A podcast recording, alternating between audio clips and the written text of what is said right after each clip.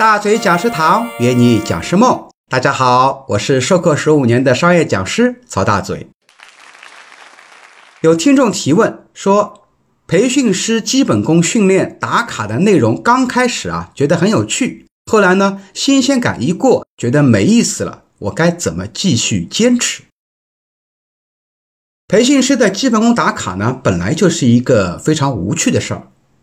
我们所谓的绝招啊。就是一个简单的招数练到极致，所以说你要做打卡这件事儿啊，要把它坚持下来。首先你要知道这个事情是反复做才有效的，每一天都去说同样的话，练同样的绕口令，做同样的气息发声，那么久而久之呢，你这样的功法才能够对你有所帮助。打个比方说，大嘴老师，我在零七年就开始练习，每天早上起来练习的是吐丝法。因为吐丝法呢，是我们讲话的最核心的，是用我们的丹田之气来发声。那么这一个吐丝法，我一练就练了十几年，才有了现在能够讲二十几天嗓音不坏的最核心的原因。那么除了吐丝法以外呢，还有什么？还有绕口令啊，还有一些我们的一些呃共鸣腔发声法呀，啊，还有的我们的一些唇操啊、口部操啊等等。这些都是让我们的嘴皮子练得非常的利索，讲话呢不会磕磕绊绊的一些非常小的技巧。我们讲一句话叫“成功等于什么？成功等于两个，一个叫正确的方法，第二个叫反复的练习。就是这些打卡的技巧都是方法。那么学了方法以后呢，如果你不去反复的练习，这些方法最终不会帮到你。还有一个呢，就是。如果你不能坚持，说明什么？说明你还没有养成习惯呢。啊，你至少要先练一个月以上。如果说练到一个程度，就是你今天没有打卡，没有去做这个讲师的基本功训练，这个操没有去练，你觉得哎呀，今天浑身不舒服，总有一件事儿没有干，那么恭喜你，你这个习惯已经养成了，无论它是不是有趣无趣。那么还有一个呢，呃，有些人不能坚持，我觉得啊，可能是因为我们这个基本功啊。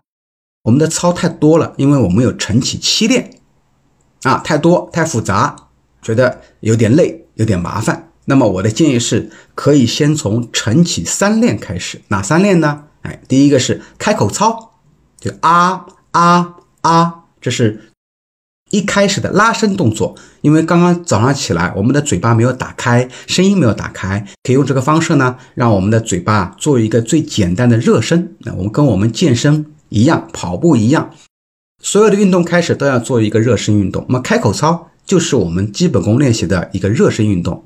那么第二节操呢，就是最基本的吐丝法啊，吐丝法就是吸气，吸到丹田，肚子鼓起来，慢慢的吐丝，吐个四五下就够了。那么第三节呢，就是绕口令。那么我们绕口令呢，可以简单一点，你选一个最简单的。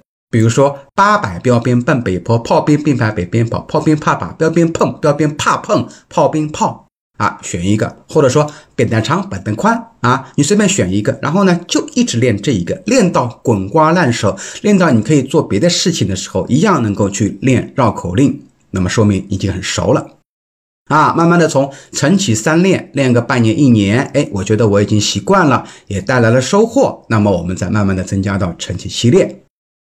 最后一个呢，啊，我们要可以，如果觉得打卡无趣，可以从打卡里面呢去找乐趣。比方说啊，找一些特别好玩的绕口令，或者说，哎，有意思的呃诗歌朗诵。我们大嘴堂有一位最年轻的弟子啊，玉小晨老师，他呢就把最近的一个后浪的这样一个演讲呢，把它变为每天早上起来的打口令的一个操，哎，就非常好玩，对吧？哎，这是我以上呢，就是我们讲的如何让打卡能够坚持下去的一些小建议。